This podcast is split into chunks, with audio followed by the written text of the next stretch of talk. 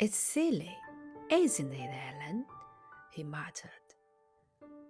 That I have worked all my life to destroy these two families the Earnshaws and the Lintons. I've got their money and their land. Now, I can take my final revenge on the last Earnshaw and the last Linton. I no longer want to. There's a strange change coming in my life. I'm in its shadow.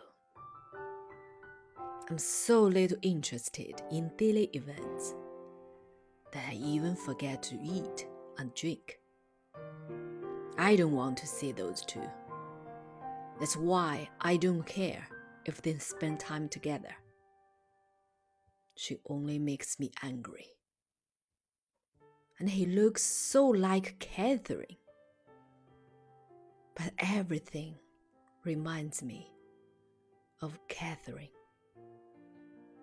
In every cloud, in every tree, I see her face. The whole world reminds me that she was here once and I have lost her. I can't continue like this. I have to remind myself to breathe, almost to remind my heart to beat. I have a single wish for something my whole body and heart and brain have wanted for so long. Oh God, it's a long fight.